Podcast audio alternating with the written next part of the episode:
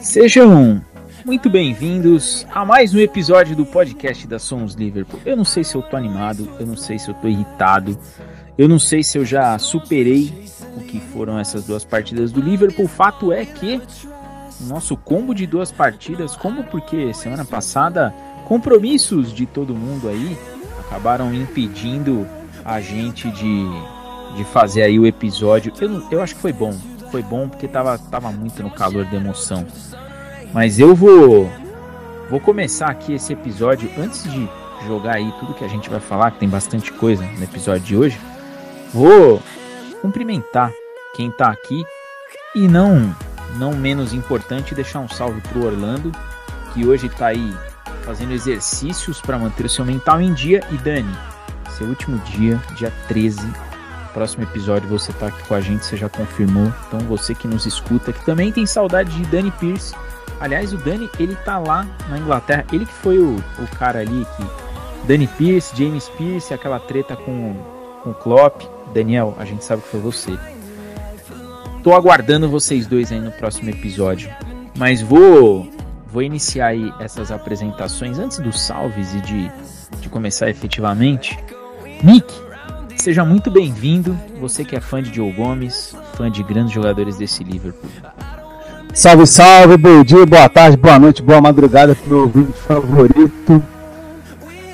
É, família. Olha, eu não sei se eu tô tranquilo, se eu tô eufórico, se eu tô estressado, se eu tô desgastado. Esse nível porque a gente tem que acompanhar, é que a gente tem que continuar assistindo né, da árdua, essa temporada 22-23. Mas que dá pra ver que tem uma luz na, no fim da maçaneta. Porque não é nem túnel, é uma maçaneta, é um, é um buraco da ferradura ali, não tem que abrir porra dessa. Mas tem evolução, né? O meio de campo coeso. Quem sabe? Quem sabe a surra que os lobos deram fez o. fez a. a a ave vermelha de Merseyside derrubar a torre, né? Porque a torre azul é uma piada, né? Feita de papel, só pode. É engraçado porque esse fevereiro do Liverpool tem sido, vai ser muito árduo comparado ao, ao, ao janeiro. E o nosso medo é esse, né? Qual o Liverpool vai jogar? O Liverpool que foi amassado em janeiro ou o Liverpool que está crescendo em fevereiro, sabe? Essa pergunta que a gente vai ter que destrinchar aí para deixar o mais claro possível para o nosso torcedor que talvez a luz esteja realmente no fim daquela maçaneta que está ali na nossa frente. Rodrigo, depois de duas pauladas, a gente pedindo insistentemente Net Phillips para salvar o Liverpool. O Liverpool apanha 3 a 0 que a gente falou, põe o Net Phillips para jogar, o cara não joga. E hoje com a partida contra o Everton do Joe Gomes. Ele garante uma extensão de contrato por mais 5 anos. E Big Net continua no banco de reservas. Você que é fã de Joe Gomes e você, Rodrigo, também que é Big Net fora do Liverpool, seja muito bem-vindo ao episódio. Esse episódio 115, hein? Episódio 115, o 150 tá logo ali, hein? É isso. Salve, salve, Diagão. Boa noite a todos aí. Salve ao Nick, um salve nossos queridos ausentes da Engoy e Orlandinho, né? Um salve nossos queridos ouvintes. Infelizmente é isso, cara. Pior que eu não duvido não, cara. Porque um jogo sem tomar um gol, sem uma falha bizarra do Joe Gomes, já me bate aquele medo no coração de uma extensão de contrato. Que um jogador que já deu, acho que a gente já deixou claro aqui as condições insalubres de existência desse ser ainda dentro do pacote de elenco do nosso querido pulsão da massa. E o Big Net com certeza deve ter um crime contra a família do Klopp, para o Klopp não colocar ele em campo, que não é possível. Dito isto, temos uma sequência aí, né, uma semaninha de gangorra, né, depois daquela paulada para o Wolves, né, o 3 a 0 que deixou a gente norteado. O Kloppão chegou com a senso de falar, ó, galera, tá liberado aí dois dias de lazer, encham a cara, curtam a família e voltem. E parece que isso deu certo hoje, que por mais que a gente tenha pego um adversário bem enfraquecido, né? Esse Everton que briga para não cair mais uma vez, mais uma temporada brigando para não para contra o descenso. É, mas é um clássico, Merseyside Derby. Então, mental da partida estava diferente, o time estava diferente, os jogadores individualmente estavam diferentes. A gente vai destrinchar sobre isso e tudo mais aqui nesse episódio de hoje. E vou começar esse episódio dedicando ele para alguns ouvintes nossos que são ilustres, né? Mandar um salve aí pro, pro nosso querido João Arraes, que não tá na Europa, tá aqui no Brasil, tá no meu querido Ceará, na minha fantástica Fortaleza. Morei lá um tempinho, cidade fantástica. João, você tá devendo uma visita para mim. É só isso que eu tenho para te dizer. Mandar um abraço pro Doda, o Doda também, que sempre tem jogo do Liverpool, o Doda tá lá. A gente sempre tá numa resenha pra eu dou spoiler para ele do que vai ter aqui no podcast. Então, Doda, aquele abraço para você. Mandar um abraço pro Ronan também, que tá sempre na resenha, sempre me marca ali em alguma coisa. Me marcou ainda outro dia. Nós vamos ter uma presença internacional nos próximos episódios aí. Uma figura ilustre, torcedora ilustre do Liverpool, que mora lá em Liverpool, é de lá, vai bater um papo aqui com a gente. Fala português, para vocês já ficarem mais tranquilos. E mandar um abraço especial aí pro Charles lá do grupo do Supporters Brasil. Ele que conheceu o nosso podcast há pouco tempo, curtiu bastante, falou: "Pô, manda um salve para mim, Charles. Esse episódio aqui está dedicado para você e pro Vinícius Coelho, que começou a seguir, começou a escutar a série, maratonou ali alguns episódios do Liverpool, falou: "Eu quero meu salve no próximo episódio". Vinícius e Charles, esse episódio aqui a gente dedica para vocês.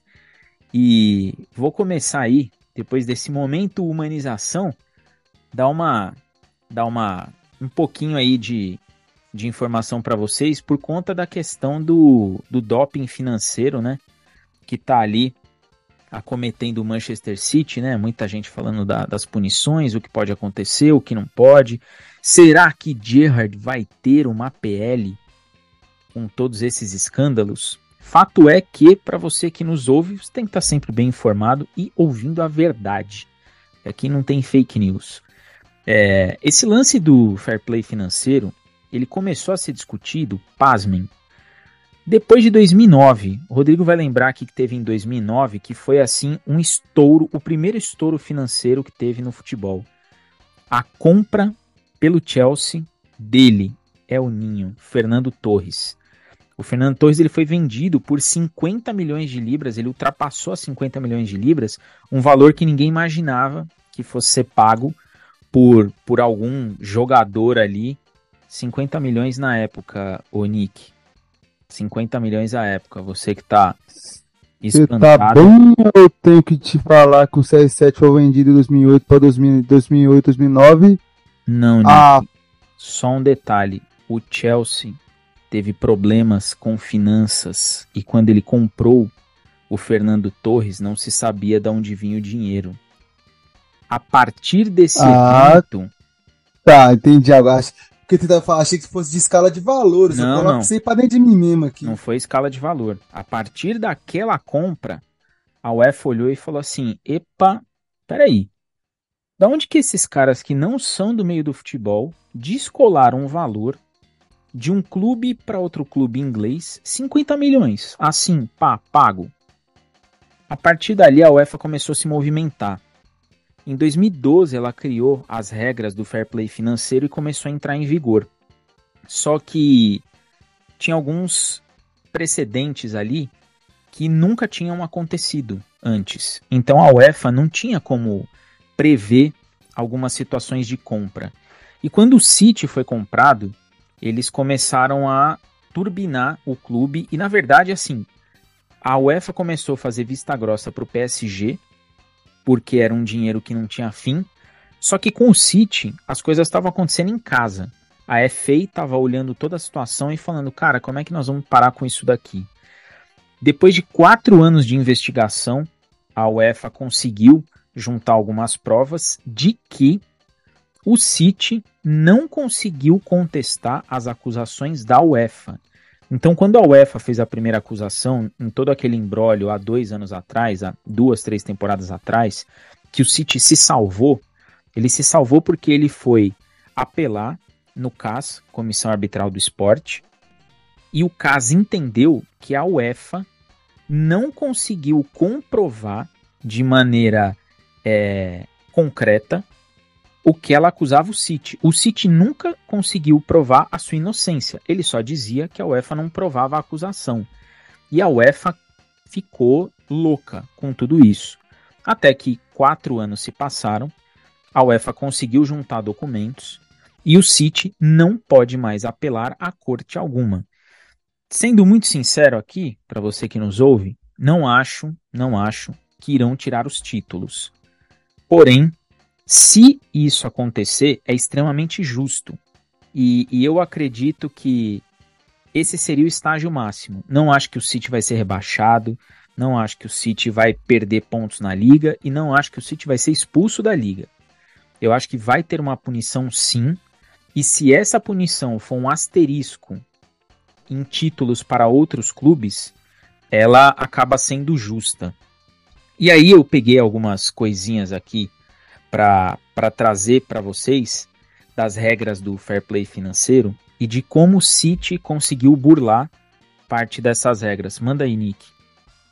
Eu acho bom sintetizar também que, tipo assim, pelo andar da carruagem e pela situação que anda a relação da Premier League, que é uma instituição, que é uma instituição privada, com a FA e com o governo britânico, é uma situação que ah, Desde que houve o problema com o Chelsea e o Cas teve que intervir, junto com o Chelsea, junto com o City, etc e tal, a, o governo britânico assim, colocou na cabeça que a Premier League não, não estava estável dentro como corporação para gerir o futebol no seu país, tá? Então, desde então, a Premier League tem achado, tem procurado encontrado brechas para cada vez mais tentar domar a Premier League. Então, por que a Premier League está denunciando o Manchester City hoje e está deixando claro punições, deixando, claro em, deixando em aberto que pode ocorrer punições tão severas? Além de punir o City, ela quer passar o recado de que, opa, FA, CAS, governo britânico, nós sabemos nos virar, não precisamos de vocês comandando a gente. E aí entra o ponto pelo qual é, o Diego mesmo já falou, é muito inviável você tirar os títulos do Manchester City. Por quê? Porque você passa recado que realmente foi uma zona total os últimos 6, 8 anos. E você também passa o recado de que vai ter que haver uma reestruturação. Por quê? Não é só passar o título para o segundo colocado. As vagas de Champions vão ter que mudar. As vagas de Liga Europa vão ter que mudar. As vagas de Playoff vão ter que mudar. E assim sucessivamente haveria uma quebra de cadeia que não, é, não seria muito viável a, a Premier League é, replanejar. Então, o que acham, e é o que os times, os clubes hoje estão mais fortes querendo. Todo o Big Six está, o Newcastle está, é, os clubes de meio de tabela, Aston Villa, Everton, Fulham, estão juntos. Essa quebra que é o quê? Minimamente o rebaixamento do, do Manchester City ou perda de pontos a ponto de, de de, entre aspas, jogar a temporada pelo ralo. O que seria isso? Colocá-lo fazendo o que, o que aconteceu com a Juventus. Colocar na zona de rebaixamento, onde ele não briga por nada além de brigar para não cair. E quiçá jogar a temporada no ralo, se ele não cair ou cair, mesmo ganhando tudo daqui para frente. Por que, que isso é muito possível? Porque é a punição que a FA junto do CAS daria se fosse na Championship ou na League One, League Two, que para quem não sabe não é gerido pela Premier League, sim pelo governo britânico. Então o ponto que fica é: o City vai pagar a conta além do dinheiro, porque a punição financeira é um fato. Vai ter que haver uma punição financeira para sugar um pouco da torneira. Só que todo mundo sabe que naquele, naquela torneira ali, punição financeira não adianta. Então, qualquer ideia é você dar a punição em prazo, você quebrar o planejamento. É isso que é o ponto que deve ser trago aqui. Por quê? O Diego vai explicar aí as regras e o que foi quebrado, e aí vocês vão entender o tamanho do rombo e do quão foi feito de palhaço ao planejamento da Premier League perante o fair play financeiro dentro do país. E vale salientar que o fair play financeiro da Premier League é o mais brando das cinco, das cinco Major League da Europa hoje. Ele é o mais leve, porque, quiçá, é o país que a, máquina, que a Premier League está jorrando dinheiro para os clubes. Então, se você pega pesado demais, o dinheiro fica parado. E não é o que eles querem. Mas que haverá de mudar, possivelmente, com as coisas acontecendo na Inglaterra, sim, pode mudar. A ideia do fair play financeiro é que os clubes sejam financeiramente sustentáveis, por quê? Porque isso daí reflete numa arrecadação maior, é, a UEFA consegue cobrar cotas maiores de patrocinadores para mostrar uma organização da liga. O que acontece? Durante a, o tempo de 2012 para cá, a UEFA começou a ver que tinham muitas brechas dentro do fair play. E como que ela enxergou isso? A partir da ação dos clubes. Então teve aquela regra mequetrefe, né, aquela cláusula mequetrefe que o Paris Saint-Germain colocou na compra do Neymar e do Mbappé que o Mbappé estava vindo por empréstimo e que o PSG só compraria efetivamente o Mbappé se ele, PSG, não fosse rebaixado para a segunda divisão. Para poder burlar a regra da UEFA. E dizer o que para a UEFA? Olha, eu não caí e agora eu tenho que comprar o Mbappé, porque graças a esse investimento no meu clube, eu não fui rebaixado. Mas era uma coisa que a UEFA não consegue contestar, porque é uma regra que pode acontecer. Todo clube pode ser rebaixado, independente do que a gente vai achar de absurdo ou não. Na Premier League, o que, que o Chelsea começou a fazer? Ele teve aquela punição de, de transfer ban e, e ficou sem poder contratar por, se eu não me engano, foram duas janelas, porque ele estava aliciando jovens, ele estava fazendo ali como se fosse um colchão de dinheiro com a molecada, onde ele comprava, revendia para poder fazer o seu doping dentro de casa. Então eu vou gerar dinheiro dentro do Chelsea para poder reaplicar esse dinheiro aqui junto com o, o, investimento que eu tenho aqui do Roman Abramovich e dos meus patrocinadores. A UEFA conseguiu provar a culpa do Chelsea, conseguiu mostrar que eles estavam trazendo jogadores com idade abaixo de 16 anos, conseguiram mostrar que eles estavam supervalorizando jovens para poder vender por um valor maior no mercado eles conseguiram evidenciar isso daí. O City, o que, que o City começou a fazer naquele título do Mancini em 2013? O City, quando foi acusado de doping financeiro, ele foi lá, mexeu nos números e colocou um salário menor para o Mancini e para vários jogadores e pegou esses outros valores e declarou como prêmio para os jogadores. Então ele chegava e falava: Olha, o que eu dou de prêmio para o jogador e não tem legislação financeira sobre premiação de jogador. Isso daí era o que criava a situação dentro do clube de que, ó, tá tudo bem. Só que a UEFA começou a enxergar que isso virou um modus operandi no City. Então você fazer contratos longos, você dar um valor maior de luva no contrato e diluir esse valor de luva nos salários. A gente faz muito isso no futebol brasileiro, mas lá os caras começaram a enxergar que isso daí era doping. E o City, nesse tempo todo, quebrou em mais de 100 vezes as regras do fair play financeiro. Não é que ele quebrou 100 regras, ele quebrou mais de 100 vezes as regras do fair play financeiro. E a FA, que está vendo um, um comitê sendo criado no parlamento inglês para fiscalização das finanças da Premier League, meio que quis dar um recado pro governo de quem diz assim, ó, quem resolve meus problemas sou eu. Pode ficar tranquilo que eu vou resolver.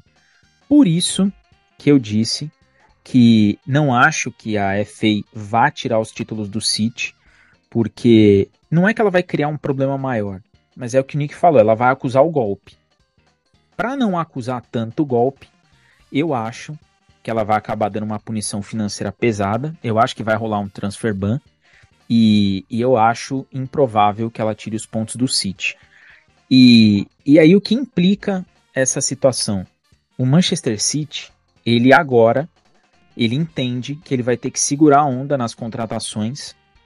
E aí, né, a galera no Twitter já começou a, a colocar que pode ter um, uma barca gigantesca de saída do City para o City fazer dinheiro e se segurar numa possível punição da UEFA.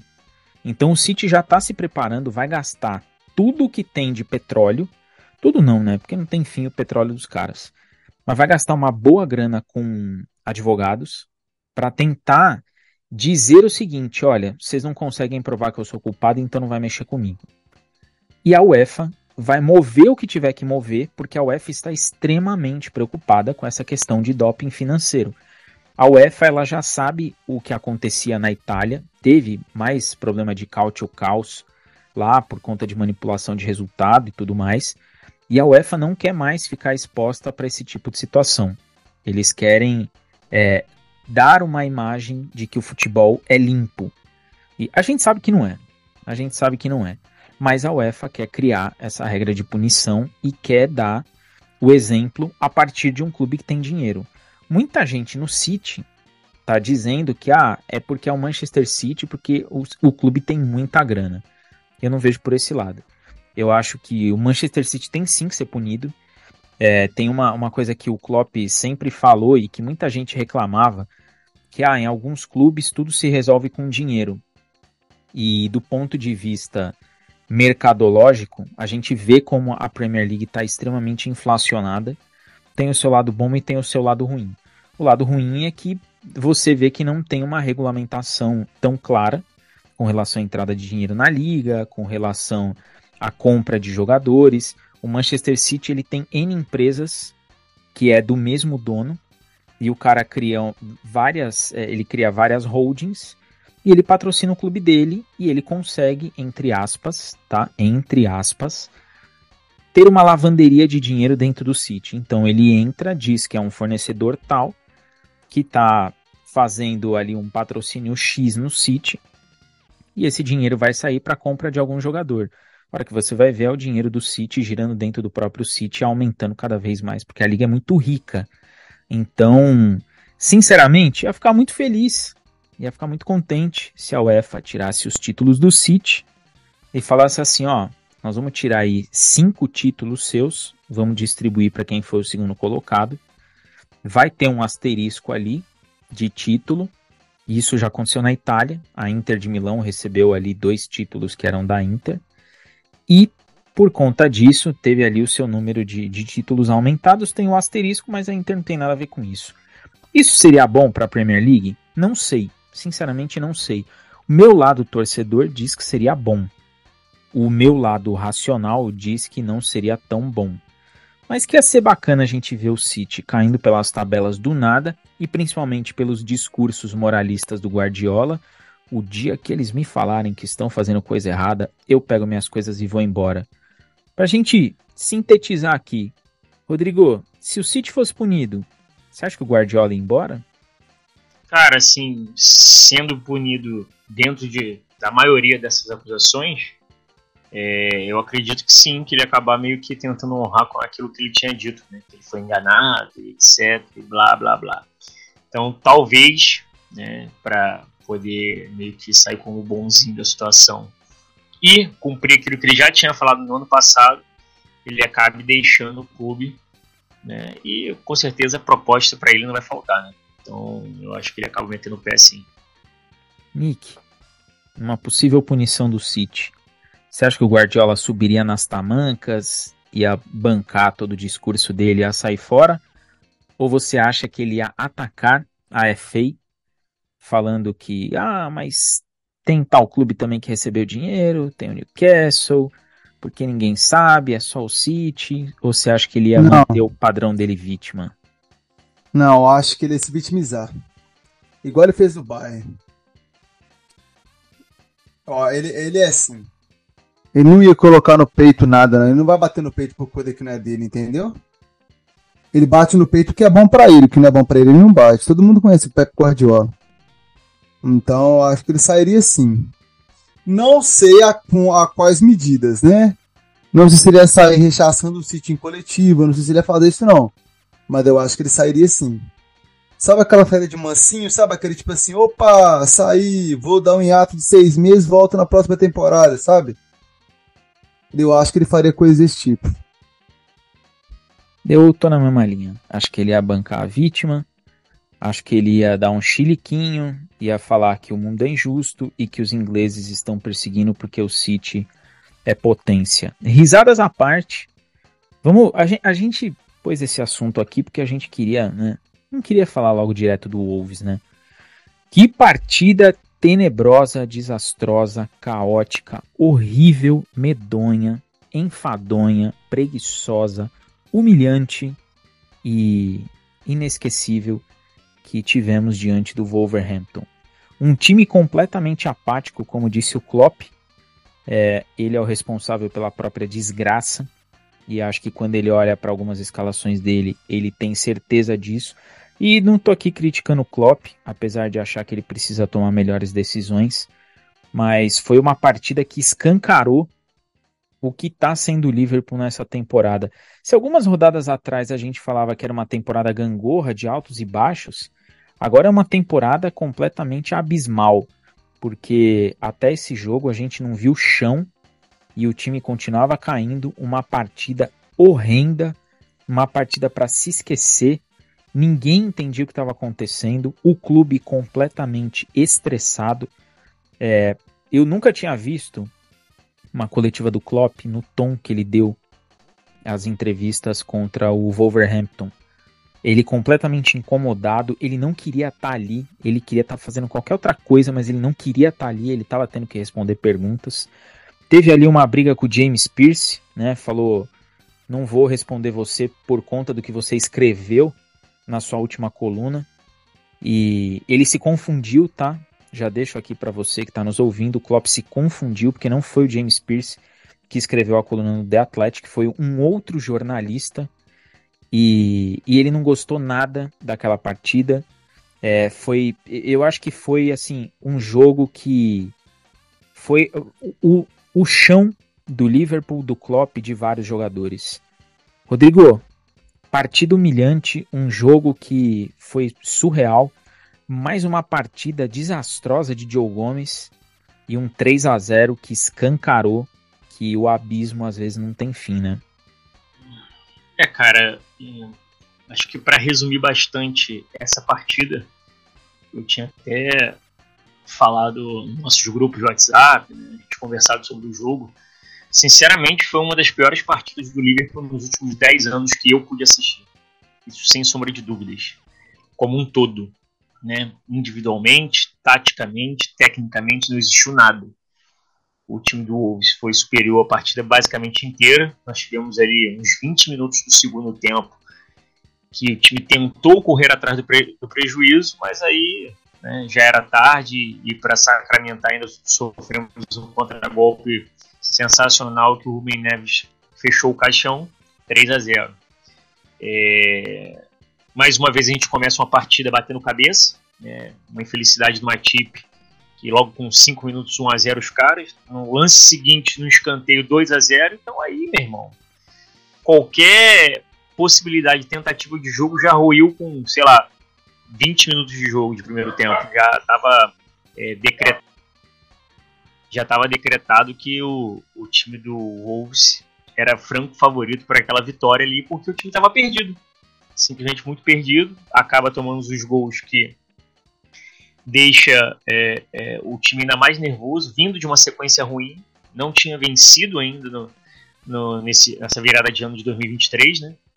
É, o time jogando bem abaixo, individualmente falando, muitos jogadores também aquém daquilo que a gente está acostumado a assistir, a ver, a performar né, em campo.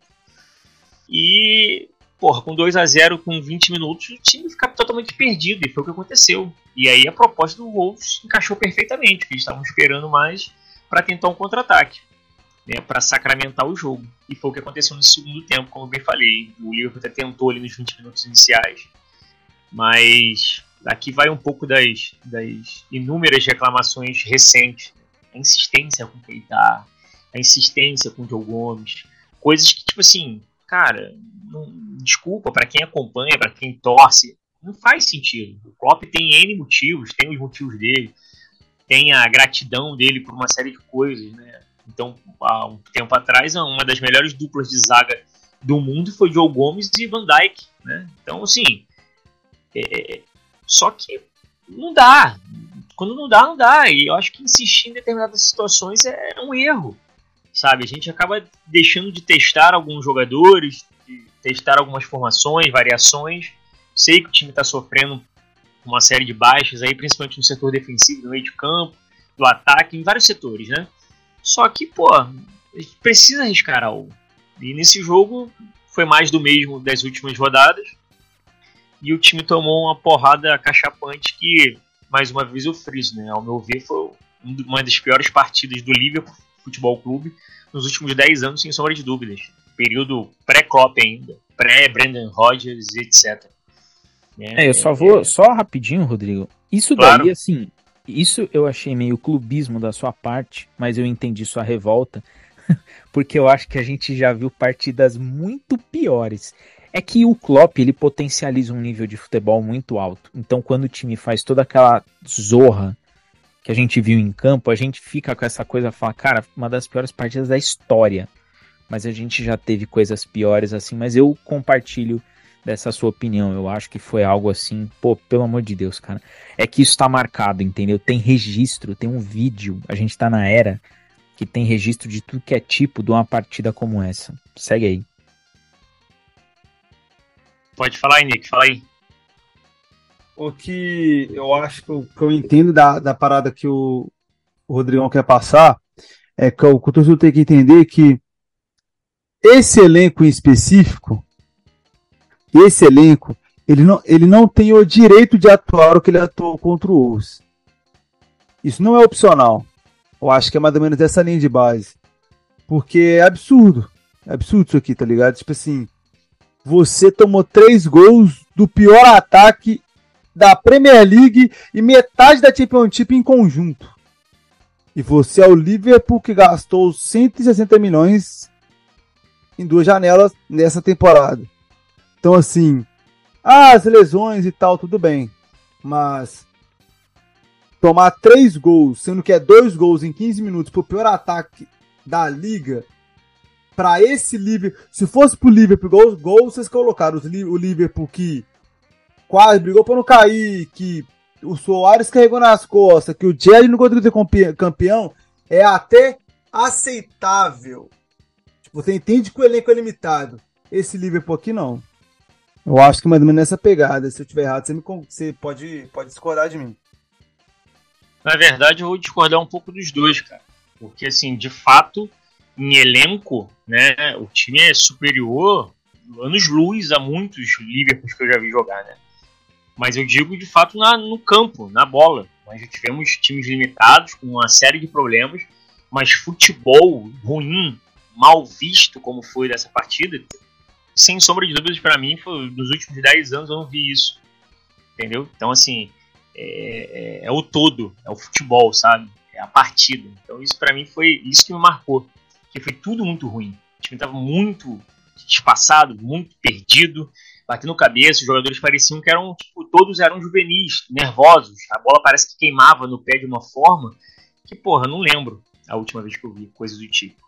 Por isso que eu frisei esse lance, esse período de 10 anos. E, e eu acho que foi importante né, é, justamente a blindagem do Klopp. Né? Apesar da teimosia dele, é importante o líder do elenco, ele blindar o elenco como foi e tentar passar para todos, né, tanto internamente como externamente, que independente do que vier a acontecer, eles vão trabalhar e continuar juntos com relação àquilo tudo, com todas as ideias que eles, que eles têm. Espero que venha dar certo, né? A gente daqui a pouco fala do jogo de hoje, mas tem uma mudança significativa de uma partida para outra.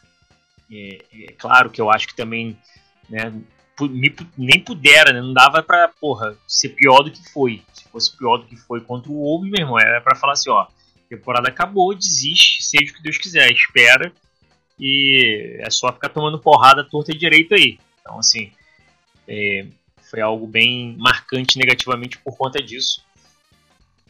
Porque me chocou bastante a gente não conseguir jogar minimamente. É, você tirar ali 20 minutos de você só cercar ali porque o adversário optou por isso é muito pouco. Entendeu? Os caras quiseram isso. Falaram, ó, toma a bola, filhão, eu vou ficar aqui.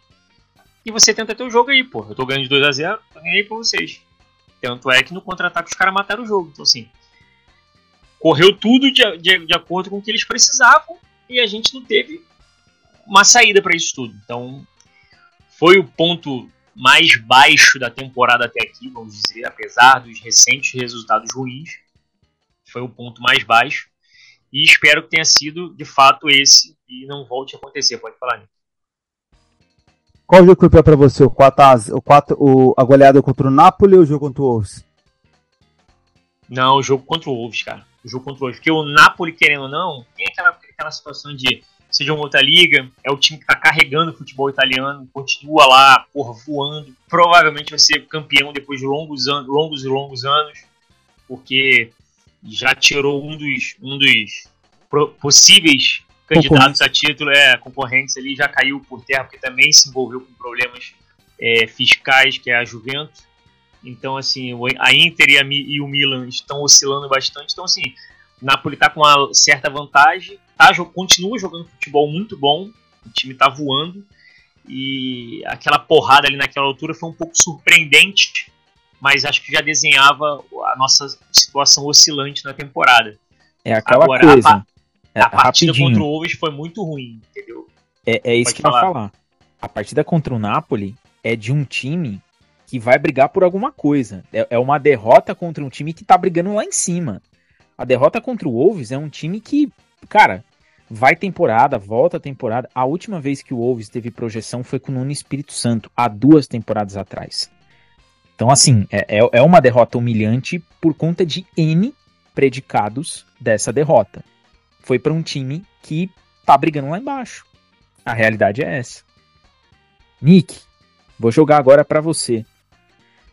Joe Gomes, Nick. Joe Gomes.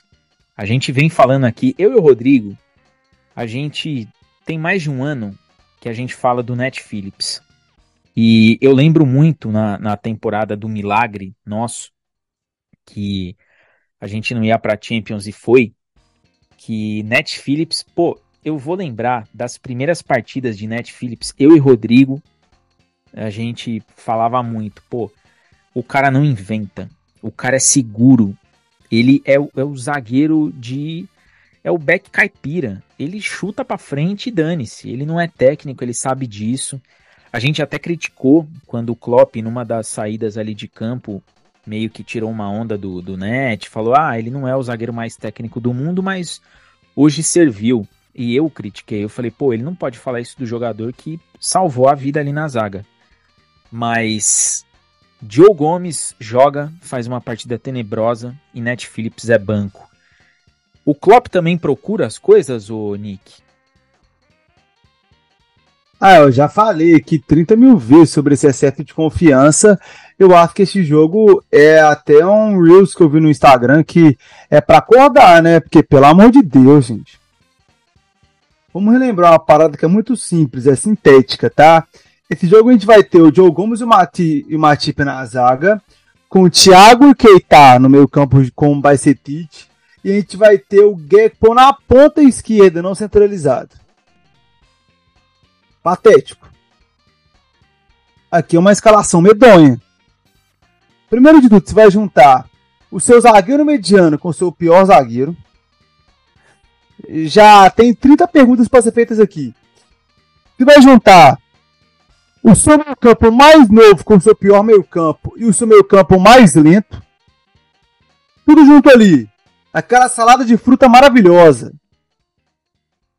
E aí você coloca um cara que não tá fazendo gol e tá estressado, como centroavante isolado, e um cara que veio temporada de 45 gols isolado na ponta. Sendo que o time precisa de confiança para fazer gol. Falei, cara, esse aqui tá de sacanagem. E aí acontece tudo que a gente viu: a desordem, o despreparo, a desconfiança, o estresse, o desgaste, tudo ali se acumulando, virou uma bola de neve, virou uma avalanche para ser mais direto, né? E dá no que dá. Fala para você, gente, sendo muito sincero. Quando você fala Joe do meu lado, já é um palavrão. Sabe? vai para aquele lugar, sabe? É de, dessa casa. Porque, mano, se um dia eu ver algum, algum primo meu, algum sobrinho meu, alguma tia minha, algum tio meu colocar o nome de um filho de Joe, esse cara vai ter meu ódio perpétuo, porque Joe Gomes, você é o culpado pelo. Nossa, eu tenho uma, um ranço tão grande você como jogador da, da, quer dizer, não de você como pessoa, tá? De você tecnicamente falando, eu não consigo nem descrever, velho. Não consigo nem descrever, mano. De tão ruim que é ver você jogar, na minha opinião. Para mim já deu de você. Você não tem o que agregar no Liverpool. Sabe? Por mim, que essa zaga joga contra o United no jogo da volta. No jogo do, do retorno na Premier League. Coloca essa zaga aí com o Keita pra marcar o Bruno Fernandes também. Faz isso aí pra mim aí. Eu vou gostar do Diogo Gomes. Fora isso, eu não quero ver esse cara nem pintado de adamantium. Outra coisa, Keita, cara, não dá, não dá, não dá pra acreditar que esse cara foi titular, cara. Não dá pra acreditar. Ele ainda foi titular no, na, na linha da direita, que é a linha mais frágil, que é a linha que tem Salah, Keita e Arnold. Cara, é o Sambódromo. É a reta, é a reta longa de Interlagos. Passou, foi, filho. Não para. Não tem base uma coisa dessa. Sabe? É umas coisas que não. Não. Não, não tem cabimento, não, sabe? Porque, tipo assim, são coisas que não entram na minha cabeça. É questionador demais esse excesso de confiança, sabe? E aí eu volto a falar, na minha cabeça, tinha, já tinha intervenecido o elenco antes tá colhendo os frutos porque plantou nos últimos dois anos. E assim vai. É, você tem uma função que o Henderson faz e você até hoje não desenvolveu ninguém em seis anos sabe fazer o básico dela, o básico. Não é possível que em 42 contratações, incluindo a base, você não achou ninguém que sabe fazer o básico da função. Tipo assim, nem que seja só, mas, nem que seja fazer só a parte defensiva da função sabe? Porque não, é difícil se, se não é, é, ser essa resposta, entendeu? É difícil você ver o Darwin e o Gekpo, que são jogadores que amassaram nessas últimas duas temporadas, estarem sem confiança dentro do Liverpool. É um estresse coletivo muito grande para você não conseguir não não ver uma opção viável em mudança de área, sabe? E eu bato nessa tecla a temporada inteira desde, desde lá de trás. Desde a vitória da Community Shield contra o City, eu já falava isso. E não podia ser assim. Mas já que tá sendo, já que plantou e tá colhendo por isso, eu espero que aprenda. Para no ano que vem, para na próxima temporada, porque, né, as coisas, as coisas sejam mais organizadas dentro do, dentro do coletivo. Porque hoje a gente pode falar com, com total clareza. O Klopp só sai, só sai do livro se ele quiser. 23, 24, virar o retorno em décimo colocado, já não sei. Já não sei. É, eu, eu confesso que essa partida do Liverpool contra o Wolverhampton, ela deixou claro muita coisa. E e deixou claro, é, como eu falei, a, a, coletiva do Klopp ela foi assim reveladora. Parece que naquela coletiva todo mundo jogou para fora o que estava entalado, o que estava segurando. O Klopp ele ele assumiu a bronca para ele e, e ao mesmo tempo que eu gostei da coletiva dele completamente histérica, né, contra o Wolverhampton, eu gostei da coletiva depois quando o time voltou, que ele estava mais sereno e, e ele falou várias coisas né, na, na coletiva pré-jogo contra o Everton. E aí, sinceramente, não sei se é o fato de ser um clássico que mudou a, a postura, mudou a visão ali dos jogadores, mas fato é que o Klopp parece que ele sentiu mais a derrota do que todo mundo.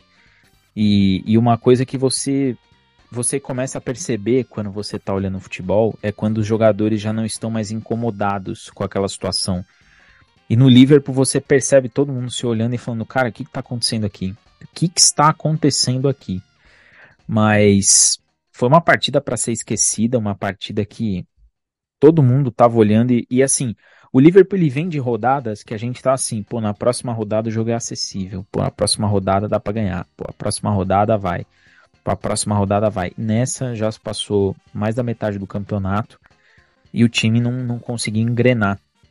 Primeira vitória em 2023 foi acontecer na metade do mês de fevereiro, né? Então você teve ali 40 dias do início do ano que você não venceu pelo campeonato nacional. Só que fica aquela coisa, né? Será que venceu na hora certa? Antes do jogo contra o Real Madrid, pela Liga dos Campeões? Será que foi só um, um sopro? Será que a coisa vai degringolar de novo? Mas o time teve uma partida ali tenebrosa. E pra gente encerrar Wolverhampton, eu vou jogar só uma pergunta dificílima para os dois, mas vocês têm que vocês vão ter que fazer vão ter que dar a resposta aqui. Tem que dar nome aos bois. Vai ser só uma pergunta. Uma. Eu não vou alterar. Rodrigo, começa com você. Diogo Gomes. Melhor em campo, Diogo Gomes? Não. Jamais. Melhor em campo. Quem foi? Melhor em campo? A bola. É, participou do jogo. Eu vou ter que aceitar. É. Eu não posso falar Pô, nada. Do Liverpool não teve. Nick melhor em campo. Já não pode ser a bola, porque você tem que ser autêntico. Não, não pode ser a bola, tem que ser autêntico. Sei lá, o gramado. Não tem base a coisa dessa, não. Não, já sei, já sei. Retiro o que eu disse. O torcedor do Liverpool que foi pra lá. Mas... Esse cara merece uma estátua. Cada fato, um que tava aí, lá. Fato. Fazer uma estátua daquele, daquela parte vermelha daquele, do, do Molinô ali e falar: opa, vocês são melhor em campo. Por quê? Porque vocês aguentaram um baile 90 minutos se assistir um baile 90 minutos. É, foi, foi estarrecedor aquilo ali. Foi, foi um jogo que. Ainda bem que a gente acabou também de falar dele aqui. Ah! Peraí, peraí, peraí. Ô, velho, pergunta pra vocês dois aqui. Eu coloquei o jogo do Napoli, né? Agora eu quero pegar o Rodrigo na curva. Rodrigo, qual foi pior? O Wolves ou o Aston Villa? O Wolves.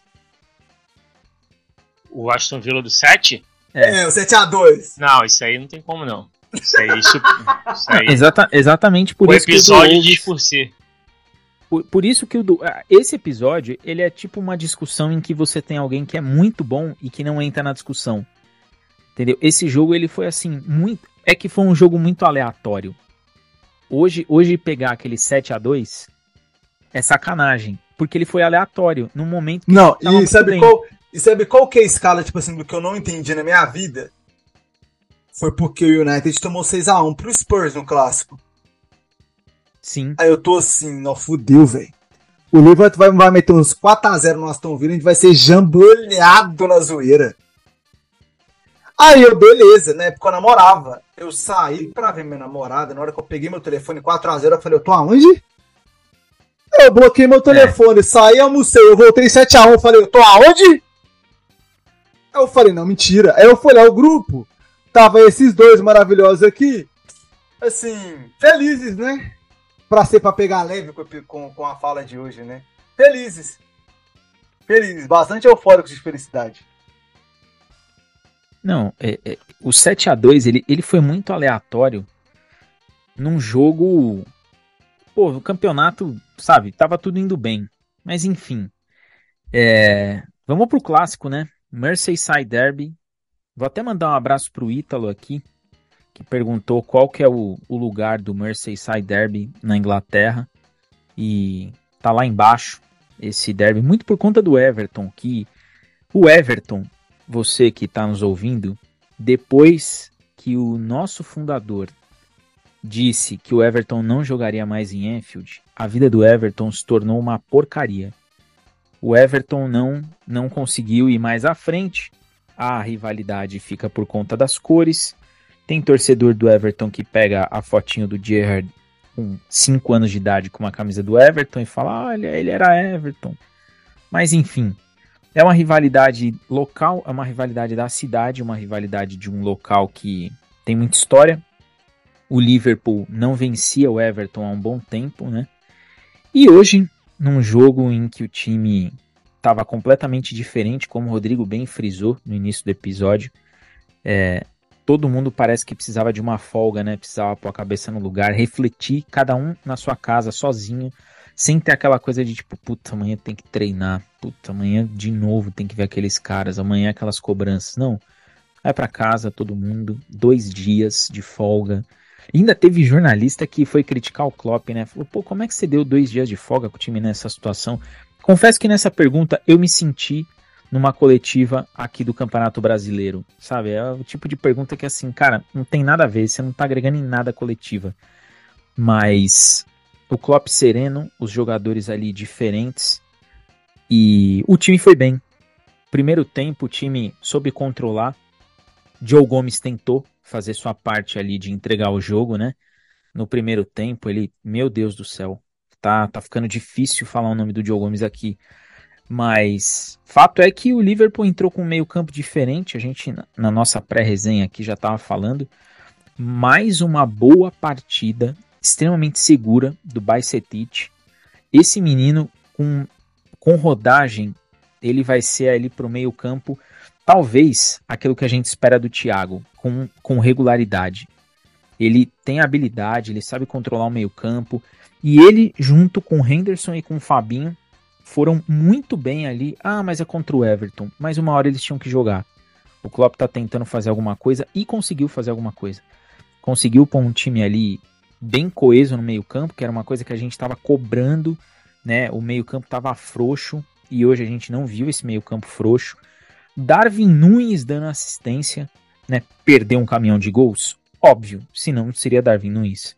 Porém, deu assistência ali para o Salah Aliás, que assistência para o Salah, hein? E o menino Arnold, um passe que rasgou geral a defesa do Everton. Encontrou ele, Cody Gakpo, que quebrou a sua barreira de não fazer gols, marcou seu primeiro gol, consumou a vitória do Liverpool, primeira em 2023. O time vence um clássico. O Klopp no seu tradicional soquinho ali diante da torcida você via na expressão dele que ele tava assim, pô, eu tô menos preocupado e um pouco aliviado. Rodrigo, 2 a 0 Merseyside Derby, tem dono, é vermelho e na cidade quem manda é nós, né? É, mesmo na má fase, nós continuamos imperando sobre esse, esse derby aí ao longo dos últimos anos. A discrepância é surreal, mas hoje de fato apresentavam uma séria preocupação, justamente por conta do até do momento do rival, né? Nosso momento ruim, o rival com troca de comando, Xandais chegou recentemente, né? Teve uma vitória surpreendente em cima do líder da competição, Arsenal, de 1 a 0. Então isso tudo meio que motivou, né, os corações azuis da cidade e deram aquele fio de esperança de que pudesse encrespar, até porque os últimos os últimos clássicos têm sido bem complicados, né? Por mais que a gente consiga uma vitória salvadora com o gol do Orrigui no final, como foi aquela, é, os jogos têm sido bem encruados, difíceis, é, presos, tinhosos, né? brigados de fato. Então eu já imaginava algo bem nesse, nessa linha e, e a, a, aproveitando o momento horrível que nós estamos vivendo, né? Eu achei que fosse mais difícil do que foi, mas como a gente já, você já já trouxe, já brifou sobre, a gente estava conversando aqui antes de, da gravação. Parece que o Klopp acertou em cheio né, em ter dado dois dias de folga para o elenco, né, ter lava a lavagem de roupa suja entre todos ali antes desse período. Eu acho que isso foi bom para todo mundo, porque o time voltou diferente. Não só na escalação, hoje que apesar de contarmos ainda com a dupla de zaga que não passa segurança nenhuma com Gomes e Matip, mas um meio de campo diferente, nosso capitão Rindo voltou a atuar como titular. É, voltou a jogar bem. Acho que ele e o Bajcetic ele fizeram uma, uma, dupla bem interessante. O Fabinho voltou a ser minimamente coeso, não vacilou tanto. Parece que estava faltando um pouco de confiança para ele também. Né? É, o Darwin Nunes, na sua crescente, que ele né, após a sua lesão ele voltou e vem voltando a tentar atuar num nível que ele já estava entregando antes, de muita dedicação, muito apoio ofensivo, um cara que é, puxa muito contra-ataque, né? E o Gakpo podendo fazer aquela flutuação ali de falso 9 para um meia, para inverter de repente posições com o próprio Darwin. E o Salah que volta a desencantar. Né? Esse aí entra aquele momento bom que o próprio Daniel fala, né? Que quando o Salah entra numa seca, ele entra numa seca durante alguns jogos, mas quando ele volta a marcar é positivo, que ele vem fazendo gol a torta e direito após isso. Eu espero que seja um marco, esse marco nessa partida de hoje. Né? O Liverpool voltou a apresentar aquelas transições em velocidade que há muito tempo não via. Inclusive, os dois gols saem, da, dois gols saem dessa forma. Né? Um contra-ataque, porra, um lance de videogame, cara. Bola na área da gente, o Everton cabeceia bola na trave. No contra-ataque, porra, feroz, 3 contra 1. Dark puxa, puxa, puxa, dá aquele tapinha. Também contamos com a o ótimo posicionamento, para não dizer o contrário, do Pickford. Né? Você tem uma câmera de, de, de trás do gol, assim, que você vê que o Salah tá de um lado e o Pickford tá do outro lado esperando a bola chegar. O Salah já tinha se antecipado para dar um tapa e pegar o gol vazio. Pickford jurava que o passe era no Gekpo. É, o Pickford é. jurava que o passe era no é, ele, não, ele não contava que o Salah fosse, que alguém fosse interceptar aquela bola antes. Tanto é que ele foi. E aí nisso a gente abre o placar, né? Uma jogada típica de videogames daí, né? Pra quem tá acostumado aí a passar raiva no FIFA, sabe como é que é. E aí abre o placar e a gente tira um pouco daquele, daquela encebação, vamos dizer assim, da partida. Que o Everton gosta de ganhar tempo, qualquer coisinha, etc. Fazer aquela cera tipo futebol sul-americano. Diga aí, Digão. Eu ia falar exatamente isso daí. O Everton, toda vez que ele vai jogar contra o Liverpool, ele fala assim: como que eu vou amarrar? Como que eu vou encebar isso aqui para não acontecer nada? É impressionante. É toda a partida. Mas também é só sair o primeiro que sai o restante. Exatamente, exatamente. E aí o jogo ficou um pouco mais a nossa feição. Né? O time controlando mais a, a, a posse de bola, tentando é, buscar os espaços para, quem sabe, fazer o segundo gol, o terceiro até. E numa dessa acaba acontecendo de novo uma roubada de bola. O time foi muito é, feliz na sua marcação de pressão alta, né? Acho que conseguiu incomodar bastante a saída de bola do, do Everton, apesar de ser um time bem enfraquecido. Eu acho que talvez seja o pior Everton dos últimos anos aí também, né? Em termos de elenco. E passa por essa transição de comando, etc. Isso tudo influencia bastante. E aí, numa dessa, mais uma roubada de bola. Né? Ótima participação do elenco como um todo mais uma assistência né, na carreira do Arnold e mais uma nessa temporada bem-vinda, né? Outro jogador que também teve uma, uma, uma, atuação bem segura. Salvo engano, um lance ali no, no final do segundo tempo que ele toma a bola nas costas que o David cabeceia sozinho para fora. Foi um, acho que o único mole que ele na partida como todo, mas no, no, no, restante foi bem seguro, tanto defensivamente como apoiando. Estava bem o Arnold. Isso é positivo para a gente, que ele é uma, uma ferramenta de escape sensacional. E somando isso ao rendo, né, é, é, é, faz a gente dar um, um, plus de positividade com relação a isso tudo. Vou até parafrasear aqui o, o Paulo Andrade, né, ele fala das, das coisas positivas de hoje, né, o gol do Gakpo, que é o segundo gol justamente nessa puxada de contra-ataque com o passe do Arnold, o gol do Salah, que sai a zica, né, a volta do jogo J, a volta do Firmino, a volta do próprio Van Dijk, que estava no banco de reserva, então tinha condições mínimas ali já de jogo, então, assim, foi um jogo é, positivo em vários aspectos, não só pela vitória, volta a vencer na competição, primeira vitória no ano de 2023 na Liga, né, é um clássico, é um derby, tem todos esses pontos positivos que eu acabei de frisar aqui. Então, acho que, num todo, foi muito positivo esse lado mental, esse lado psicológico né, da, é, do time do Liverpool em si, para poder é, é, quem sabe, virar de fato a chave e as coisas voltarem a se desenhar de uma forma minimamente coesa. O time volte a atuar com um, um, mínimo de intensidade, como foi hoje, e possa aí brigar minimamente dentro da liga por uma competição europeia, né? Para que a gente tenha um, um vislumbre para o futuro aí para esse resto de temporada. E depositamos todas as nossas fichas agora nesse confronto até contra o Real Madrid, porque você tem uma partida como hoje, dependendo de como vá daqui a dois jogos até lá, né? Se não me engano, tem duas partidas aí no meio do caminho, o Nick falou aí. Se não me engano, é o. Tem o Newcastle e mais quem, Nicolas? Você tinha falado aí. O o Real Madrid. Depois, depois do Newcastle é o Real. Ah, já é o Real, então. Então, aproveitar esse jogo que vai ser um jogo difícil contra esse Newcastle, que tá muito, muito bem na temporada. De fazendo um trabalho sensacional com esse time do Novo Castelo. Então, é, assim, depende. Falar, falar pra ti que vai ser embaçado enfrentar os caras Não, vai, vai, vai ser, vai ser positivo pra gente nesse momento que talvez a gente veja o nível dessa virada de chave, né?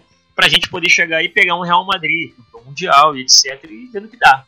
Então, hoje foi um bom dia, foi um, um bom jogo do Liverpool como todo, com todos esses fatores já frisados positivos.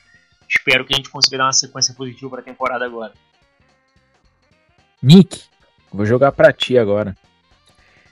2 a 0 Clássico de Merseyside tem dono, já faz tempo, é o Liverpool.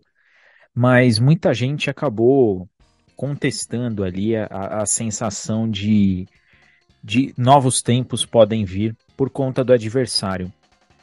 O Everton ele não é o adversário que vai oferecer tanta resistência, mas é um adversário que tem ali alguns a mais, principalmente contra o Liverpool. O Pickford normalmente joga o que ele não joga o ano inteiro contra o Liverpool. O time amarra muito o jogo contra o Liverpool. Mas hoje o Klopp soube levar a campo um time que também soube sofrer é, para jogar ali contra, contra o Everton. Soube segurar as amarradas de jogo, soube abrir o placar e soube construir jogadas, uma coisa que a gente não estava vendo já há um bom tempo. Inclusive, no último episódio, eu mesmo falei do time do Liverpool não poder ser aquele time que fica abusando de bola toda hora esticada lá na frente, era uma coisa que estava acontecendo. E hoje a gente não viu tanto isso. A gente viu um time que estava construindo bastante as jogadas, um time que estava abrindo bem o campo, estava usando bem o Robertson e o Arnold. Não, não, não foi nenhum absurdo ter mais uma assistência do Alexander Arnold, mas a gente viu ali um time que parecia mentalmente estar tá mais tranquilo. É, um meio campo que tá em, foi a campo pela primeira vez hoje, né? Bajcetic, Henderson e Fabinho e um time que do meio para frente estava tá mais consistente do que nas últimas partidas. O que, que você viu desse time do meio para frente, Nick? Ah, cara, eu acho que o Liverpool com meio campo coeso, meio campo estável é outro time, né? E a gente viu que não precisa de Keita e Thiago junto para isso. E assim, né, cara, é, uma, é um negócio que eu vou puxar meu saco, que eu faço isso toda vez que eu dou certo. E aí o Nostradamus bate em mim, não tem o que fazer. Cara, o, o meu campo do Liverpool não tem que armar. Não tem. Meu campo do Liverpool tem que movimentar e trocar passes com velocidade. E é o que esse meu campo fez hoje. Incomodou, marcou alto, pressionou, foi vivo, foi intenso. E não precisou, assim, ser criativo, sabe? precisou fazer o necessário para não deixar a intensidade do Everton incomodar, não deixou. Deixar o Bajcetic correr e pressionar tudo que tem que pressionar. Deixar o Henderson ter inteligência a mentalidade dele de saber aonde o passe tem que ir, né? Com toda certeza. E também tem que fazer aquela coisa acontecer, que é o que hoje o Fabinho fez, que é dar aquela coesão, aquela centralidade, aquela fisicalidade, sem ter que se matar para correr atrás disso, sabe? Isso para mim é o, é o que fez acontecer, assim, tudo que fez o jogo, o jogo ser positivo, é o que fez acontecer tudo dar certo pro, pro Liverpool ser com a vitória hoje. O Everton é o time a dar o exemplo? Não, mas o Liverpool mostrou que em jogos que ele vai precisar ser grande, ele ainda sabe ser grande. Ele passou esse recado, sabe? Só que em, aí entra o critério que eu até vou falar aqui, que para Champions League pode funcionar. Sabe? Esse nível, esse engatamento pode funcionar. Sabe? É... Mas com toda aquele com toda aquela certeza do mundo, eu tenho que falar que tem uma competição de pontos, coisas acontecendo, e não vai ser jogado só jogos contra times grandes, vão ter jogado jogos contra times menores. E é contra times menores que eu tenho minhas dúvidas, sabe? Eu não confio tanto assim no Liverpool para ele falar para mim que vai vencer o Newcastle no St. James, que vai vencer um Crystal Palace, que vai vencer um Fulham, que vai vencer um Wolves, porque joga contra o Wolves de novo, sabe? Esses jogos eu não sei. Agora, contra o City, contra o Arsenal, o jogo de volta contra o Manchester no Enfield, aí sim eu acho que ele vai crescer. E com esse meu campo tem tudo para ser mais coeso. Acho que é daí para frente, sabe? É saber se o Gekpo realmente vai ficar no centroavante, se vai se o Bajcetic vai ter colocado no, no, lado esquerdo ou se vai ter centralizado. Se saber se o Henderson vai vai vai estar tá vivo para suportar toda toda a necessidade. Mas que o elenco de hoje ele passa um recado de maior estabilidade desde que 2023 começou. É, esses 11 que entraram aí eu posso até fazer uma soma a mais. Se o Van Dijk entra com uma tip nesse elenco, com esse, com esse meu campo que tem hoje, sabe? Acho que é o time que dá para brigar pelo resto da temporada por uma competição europeia. Acho que se continuar essa coesão, dá para brigar sim. Agora, se continuar dando lapsos de quem perde pro Wolves, na maneira que perdeu, de quem não joga contra o Brighton, de quem pode ser, pode, de quem pode perder pro, muito tranquilamente pro Fulham. Não. Esse Liverpool, ele não briga por competição europeia. O Liverpool com meio campo coeso, com Van Dijk confortável e um ataque mais estável, ele sim pode pegar uma Liga Europa, pode incomodar, porque elenco, treinador e condição tem. Falta só trabalhar esses três critérios internamente para ver se dá certo, porque pelo que parece, a cabeça dura do Klopp tá começando a quebrar para deixar as coisas que, não, que ele não quer deixar sair, sair. E aí eu sendo bem sincero, antes tarde do que nunca. Rodrigo, jogar para você aí um, um, um, dilema, né? É, o Liverpool ele fez uma partida muito boa em relação àquilo que vinha sendo apresentado. E isso daí acho que ninguém vai discordar. Se a gente for pegar como referência as últimas três partidas, o time foi muito bem. E a gente pode projetar uma crescente aí, né? Só que quando a gente pega a tabela do Liverpool, ele joga agora dia 18, né, contra o Newcastle. E vai jogar semana que vem, na terça-feira, contra o Real Madrid. E a gente está falando de um time que joga 18, acho que é sábado, né? 18 é sábado.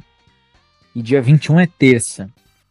É, como que a gente pensa no Newcastle, pensando que tem uma partida que para mim é o que vai balizar a temporada de fato, que é esse jogo contra o Real Madrid. Você encara o Newcastle como um desafio para esse time continuar com o seu mental adiante? Ou você preserva o time para o confronto contra o Real Madrid em casa, nas noites de Enfield, que vários treinadores falam que preferem de tudo, menos enfrentar, menos enfrentar o Liverpool numa noite em Enfield pela Liga dos Campeões? Cara, é, eu sinceramente acho que a gente deveria aproveitar esse jogo justamente para viabilizar esse mental positivo tirado da partida de hoje para mantê-lo e dar mais minutagem para jogadores que voltaram hoje, como o Firmino e o Jota. Talvez você até comece com os dois, entendeu? A partida. Né? Ah, pô, mas aí se pare e pensa, pô, mas o Darwin fez gol, pô, o Darwin Nunes jogou bem, deu assistência. Você vai tirar os caras pros caras. Não, você começa. Eu, eu repetiria o mesmo time de hoje, que eu acho que é o que tem ainda de ideal fisicamente falando, né? E faria as mesmas substituições, dependendo de como esteja o jogo. Eu coloco o Firmino, o Jota, talvez até o Van Dijk para já pegar um pouco de ritmo ali para a partida. É, e aí a gente vai para encarar o Real Madrid com tudo que a gente tiver de melhor. Porque aí, meu irmão, é aquilo. Vai todo mundo um sacrifício né? Até aquele cara ali como o Van Dijk que não deve ter condições 100% com relação a ritmo de jogo, mas fala, meu irmão, é um jogo que a gente precisa dar a vida para ver se a gente tem vida para jogar após essa partida aqui, né? Porque também não adianta nada a gente falar, falar, falar, falar e chegar lá e tomar uma trolletada do Real Madrid e acabou o confronto. Aí foco total em arrumar uma vaga na competição europeia. Mas eu acho que é válido a gente manter, repetir a escalação lapidar é, esse, esse lado mental que foi que parece ter, ter sido construído dessa última semana para agora, né? E ver se a gente consegue manter isso daí para o jogo, para o confronto contra o Real Madrid. Nick, antes da gente entrar aí no, no, nos melhores e piores do jogo, um questionamento que eu fiquei pensando hoje do, durante a partida, e, e eu acho que isso daí pode ser discutido por nós aqui, eu acho que isso daí também no Liverpool vai ter algum eco. É, a gente reclama muito do Darwin Nunes. Reclama sim, é um cara que ele tem muita oportunidade. Ele vem fazendo pouco gol, mas ele é um cara que ele pode ser um assistente que a gente hoje sente falta, que é aquele cara que é o que fazia o Firmino, de achar uma assistência do nada, rasgar ali as linhas de defesa. E o Darwin Nunes ele consegue fazer isso daí. Será que não é o caso da gente aproveitar essa fase assistente dele e adaptar a posição dele no jogo, adaptar a posição dele em campo para que ele sirva o ataque, ao invés de ficar só cobrando e criticando ele pelos gols perdidos? Ah, sendo bem direto, eu acho que assim. Não é tão fácil assim, não. Se fosse fácil assim, eu acho que, tipo assim, já o Klopp já teria enxergado essa brecha, já teria feito acontecer de diversas maneiras possíveis. Mas, infelizmente, não é tão fácil assim. Acho que vai muito mais só de que mexer em A, mexer em B, mexer em C e, fa e falar se está resolvido o problema em diversos âmbitos. E partindo para um ponto mais direto, acho que o primeiro ponto que tem que ser lapidado é ele mesmo. Ele mesmo tem que se lapidar, ele tem que se moldar à nova realidade e ele tem que, tem que abraçar a nova palavra que resume o Liverpool da temporada 23-24, que é renovação. Se ele não mudar o que ele tem, ele vai, ele vai passar raiva de novo, vocês vão passar raiva de novo e vou ter que ficar aqui falando a mesma coisa mais um ano. Não tem, não tem mais o que fazer, é mudar. Mudar.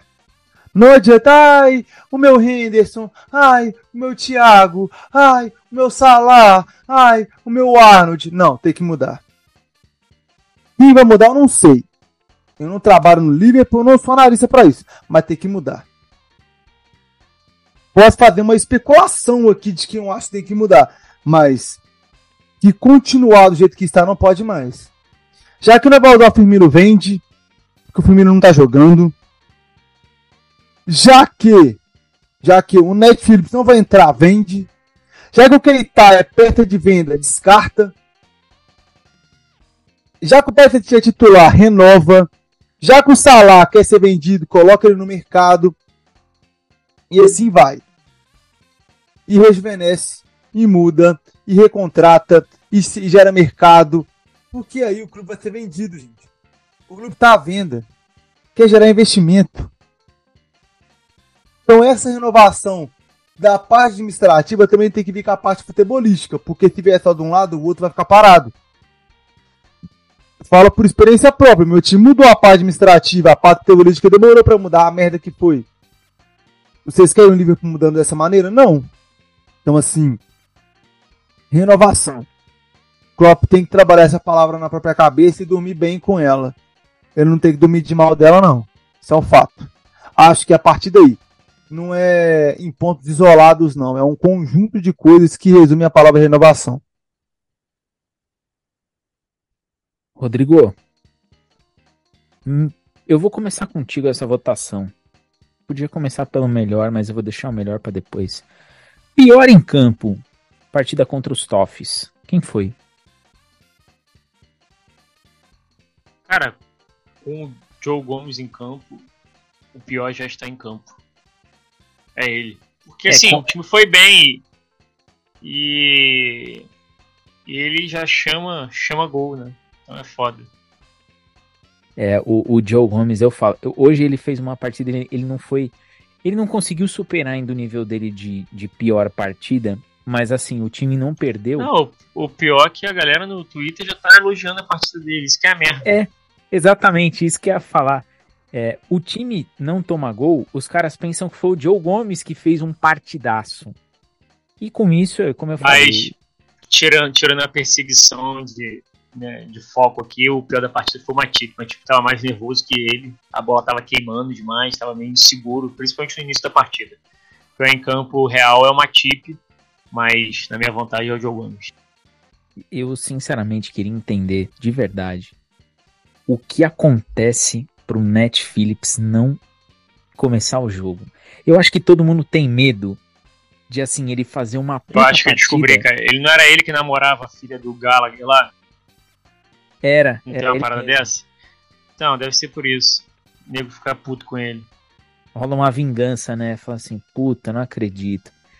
Porque deve ter algum receio ali dele fazer uma puta partida e os caras falam assim, como é que tira agora?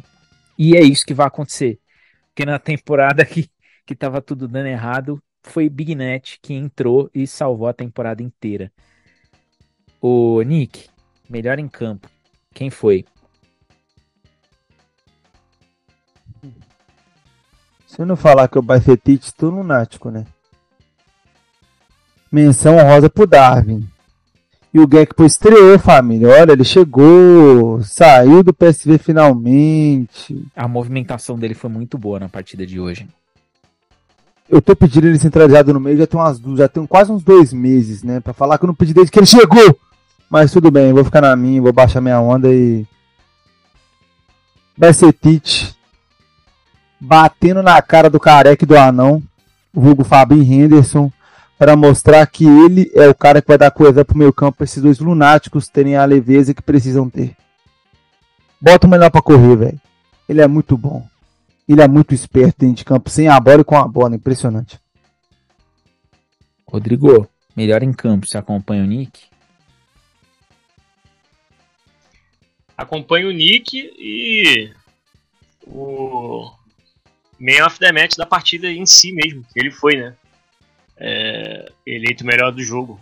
Craque, moleque jogou muito mesmo, dominou as ações no meio de campo, sabe sair pro jogo, sabe marcar, sabe ajudar na recomposição. O moleque tem futuro. E a gente vai chegando naquela hora que a gente não gosta, né? Mas que é necessário. E já, já vamos travar aqui. Próximo episódio, pelo jeito, vai ser próxima terça, né? A partida após Real Madrid, ou a gente vai fazer uma partida exclusiva para o Real? Vocês que vão decidir aí. Eu vou eu vou aproveitar que tem um último salve, né? Antes da gente se despedir. Tiago, nosso corredor. O filho dele chama Gerard. Tiagão, você que também sempre escuta a gente. Um salve aí para você, episódio todinho para ti, o meu corredor favorito. O Nick, avisa a galera que depois desses 2 a 0 a gente espera uma partida minimamente vitoriosa contra o Newcastle e uma vitória contra o Real Madrid, né? Avisa aí que por hoje a gente fica por aqui, mas semana que vem estamos de volta. E deixa o seu palpite. Liverpool Newcastle e Liverpool Real. Seria que eu seja Ético ou que eu seja sincero? Tem que ser sincero, né? Sempre. Se vocês da Coreia vão tomar lavada. Se não joguei com o jogo contra o Everton, vai tomar outra lavada. Ainda mais, com, ainda mais com essa dupla de zaga maravilhosa que a gente tá tendo nos últimos jogos aí. Porque o meio campo do Newcastle corre mais do que mulher correndo de barata. O moleque corre muito. Ainda tem o Almiron ainda jogando, fazendo a melhor temporada da carreira dele. Mas assim, é, acho que o Liverpool tem degraus para melhorar e eu acho que desde que a gente está falando desse, desse déficit de 2023, é o melhor momento. Agora é hora de se agarrar no jogo contra o Liverpool e falar: eu quero que você repita isso aqui, eu quero que você jogue dessa maneira, eu quero aumentar no alto igual foi aqui. Tem um exemplo para seguir agora. Agora tem uma linha de base, agora construir um chão aqui, ó. Agora é começar a subir os degraus sabe? Acho que é nesse pique. Mas, sendo bem direto, acho inviável pelo, pela temporada que está sendo feita pelo Newcastle, acho bem difícil o jogo pro Liverpool, muito difícil. O Liverpool nem é favorito para esse jogo, sabe? Eu acho que é tipo 65, 65, 35. Sendo bem direto. E se o Liverpool ganhar, é pra ganhar do Real Madrid, Anfield. Se eu perder, teremos problemas. Chuto uns 2x1, 3x1 por Newcastle. Mas gostaria de ver o Darwin finalmente desencantando e fazendo gols para esse time aí para manter o meu United na gordura do G4 ali, garantido na Champions League da próxima temporada. Rodrigo, Avisa a galera que por hoje é só. Deixa o seu palpite e avisa que semana que vem tem nós contra o Real. E vamos devolver aquela final que nos tiraram na. Melhor nem lembrar dela. É isso. Salve, salve a todos. Obrigado mais uma vez, nossos queridos ouvintes, por estarem partilhando conosco aqui é, mais um episódio, graças a Deus. E esperamos vocês no próximo. É, espero aí que seja. Acho que vai ser 1x0 a, a gente. Aquele jogo bem preso ali, 1x0, Salah, para deixar a gente com um pezinho, pelo menos, de um fator positivo para o segundo jogo. E é isso. É, um salve aos nossos queridos ausentes que não puderam estar hoje mais uma vez, o Danny Boy e o Orlandinho. Né? Um grande salve aos nossos queridos ouvintes e aos salves que o Diego já deu aí aos nossos queridos é, é, nomeados da noite. Né? Fiquem um abraço, um beijo no coração de todos. E é isso. Esperamos vocês aí. Sábado tem mais, Newcastle e depois Real Madrid. Forte abraço a todos e valeu! E antes de eu me despedir, avisar aqui, tava me esquecendo. Esse episódio também é um oferecimento do futebol interativo, né, Rodrigo? Nosso parceiro, você que tem vontade aí de trabalhar com futebol, o Rodrigo tá dando um show lá no Insta. Tá mandando ver aí na, na nossa parceria aí, nos nossos parceiros aqui do podcast, pessoal do futebol interativo. E dizer que tem cupom de desconto lá, tem bastante tiradas de dúvidas com pessoas da área, tem estágio em clubes, você pode viver aí a experiência de estar num clube de futebol de verdade. A gente que sempre corneta a falta de organização de algumas coisas, agora a gente pode fazer a diferença. Então deixo aqui o meu registro para os nossos parceiros do futebol interativo. Sigam, sigam a gente lá no Insta, o Rodrigo todo dia tem sempre uma postagem diferente aí, tá sempre mandando bem demais. Eu agradeço cada play, cada interação de vocês, cada feedback que vocês dão, vocês que nos ouvem, que estão aí nos grupos com a gente de Liverpool e que estão sempre comentando do episódio, pô, é muito legal a gente poder ver o que a gente tem construído aí ao longo desses três anos. Então saibam que todos os nossos episódios, cada vez que a gente vem aqui grava e traz aí um conteúdo de qualidade para vocês, é para que vocês nunca deixem que caminhemos sozinhos sigam o lema do nosso Liverpool sempre. Deixo aqui os meus famigerados beijos no coração e fui!